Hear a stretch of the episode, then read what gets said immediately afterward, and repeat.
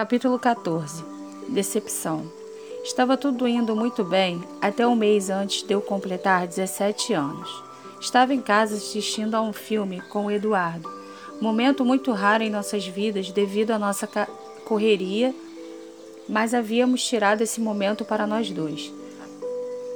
Porém, algo estragou tudo. De repente, uma mensagem chegou no celular dele. Até então, nada demais. Ele costumava receber muitas mensagens o tempo todo. No entanto, aquela era diferente. Vi sua expressão facial mudar e de repente ele saiu do sofá para continuar lendo a mensagem e ver o vídeo que haviam enviado para ele. Eu, preocupada e desconfiada do que poderia ser, falei: Dudu, o que aconteceu? O que tem nessa mensagem para você mudar de repente? Ele chorava de tanta decepção. Não saiu uma palavra de sua boca. Resolvi me aproximar, preocupada com o que poderia deixá-lo tão mal e nervoso.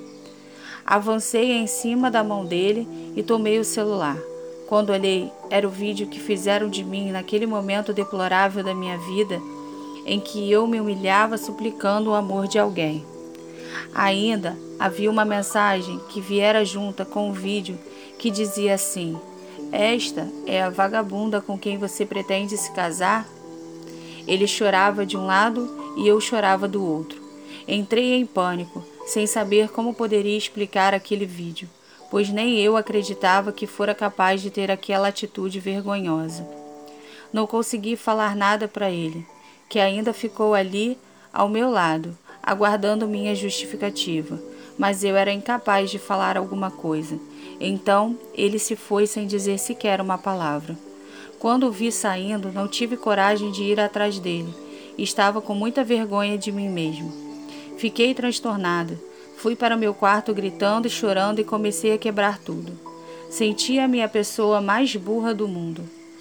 Como aquelas atitudes poderiam um dia ter partido de mim? Ele nunca iria me perdoar. Como se casaria com uma mulher como eu? Eu sentia vergonha e desprezo por mim mesma. Luizinho estava em casa nesse momento e bateu à porta, pedindo muito que eu abrisse para conversarmos, mas eu não queria escutar ninguém. Como ele poderia me ajudar? Impossível. Só Deus era capaz de me ajudar naquele momento.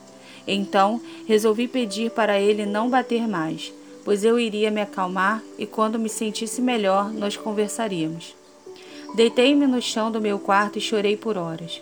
Nem forças para conversar com Deus eu tinha. O, des o desespero tomou conta de mim de uma forma que me impediu de escutá-lo. Mais uma vez, aquela situação na minha vida. Muitas vezes, quando estamos desesperados, em vez de procurarmos primeiramente a Deus, nós ficamos tentando achar a solução do nosso problema e esquecemos que só Ele pode nos dar isso em certos momentos. Eis que estou à porta e bato. Se alguém ouvir a minha voz e abrir a porta, estarei, entrarei e cearei com ele, e ele comigo. Deus entra no nosso coração quando nós permitimos, quando abrimos o coração para ele. Nós abrimos as portas para sua entrada por meio de oração, da conversa com ele, da nossa fé. Após horas chorando em desespero, deitada no chão do meu quarto, eu paralisei. Fiquei com o olhar fixo no lustre do teto, sem me mover, sem forças para chorar, mas até que Deus bateu à minha porta. Senti sua presença mais uma vez. Deixei que ele entrasse com toda a minha fé e supliquei por ajuda. Senti que ele iria me dar a solução, mas eu precisava esperar nele e ter muita paciência sem me desviar do seu caminho. E foi assim que eu fiz.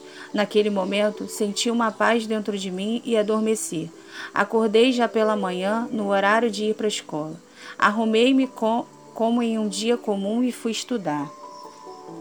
Passei o dia muito apreensiva com tudo o que havia acontecido, com o coração muito apertado, mas eu tinha que dar um tempo para o Eduardo pensar no que iria fazer. Se iria me perdoar e assim continuarmos juntos ou se seguiríamos nossos caminhos sozinhos. Torcia para que a primeira opção fosse sua escolha e sentia que eu não poderia interferir na sua decisão. Passei a continuar me dedicando à minha rotina de sempre. estudos, trabalhos como modelo, rádio, TV, cooperativa, entre outras coisas. Eu esperava o tempo de Deus. Confesso que não foi nem um pouco fácil, mas sentia que não tinha escolha. Eu estava sofrendo muito, mas não mais que o Eduardo, eu acredito. Com todo esse sofrimento que estava tendo para enfrentar, lembrei-me muito da minha mãe Josefa. Senti tanta saudade dela, ela sempre me colocava para cima quando éramos só nós duas. Como eu queria sua presença. Mais uma vez, eu sentia que deveria esperar o tempo de Deus. Alguns dias depois, recebi uma ligação da Amanda. Ela estava muito nervosa. Vinha com notícias nem um pouco boas. Como ela organizava todas as minhas palestras, o Eduardo havia ligado para ela e pedido para cancelar todas as palestras que faríamos juntos. Eu ainda estava com esperança de nos encontrarmos nesses momentos, e quem sabe ele me perdoar, mas infelizmente ele não queria me ver de forma alguma.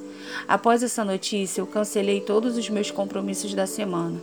Só queria ficar no meu quarto chorando e comendo todos os chocolates do mundo, o que me aliviava de certa forma. E foi isso que fiz. Por dias chorei e comi muito chocolate. Passava o dia no meu quarto de pijama, só lamentando a vida e me odiando por um dia ter sido tão burra. Após uma semana depressiva, era o momento de voltar à vida real e enfrentar tudo de frente. Nesse dia, acordei com muito medo e ao mesmo tempo não aguentava mais sofrer tanto por alguém. Lembrei-me de como eu havia me desvalorizado pelo Guga e que de nada adiantou. Pelo contrário, só me afastou mais ainda dele. Então, resolvi começar o dia por cima. Fiz a minha oração e pedi a Deus para me dar força e sabedoria para conseguir superar aquele momento da minha vida. Afinal, a vida tinha de continuar. Nos dias que seguiram, pensei muito na minha mãe. Eu, que tanto a criticara por valorizar um homem mais que a ela mesma, fizera igualzinho com Guga. Não poderia repetir com Eduardo.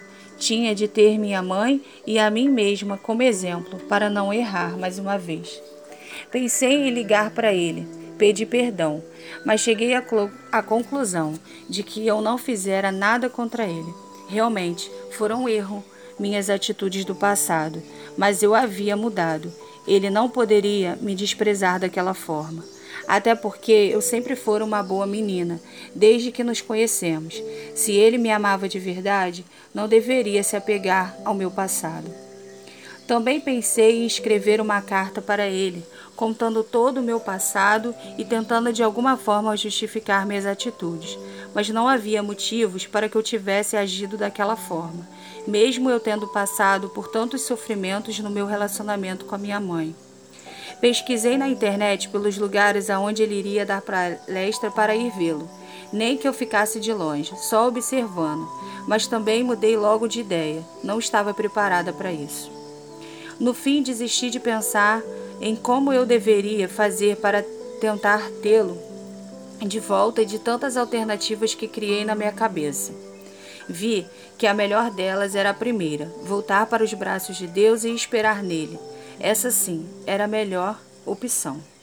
Quando estamos muito ansiosos, costumamos deixar Deus de lado, pois achamos que temos um caminho mais curto para chegarmos aonde queremos, mesmo que às vezes o caminho de Deus pareça mais distante é muito mais leve e é certeiro.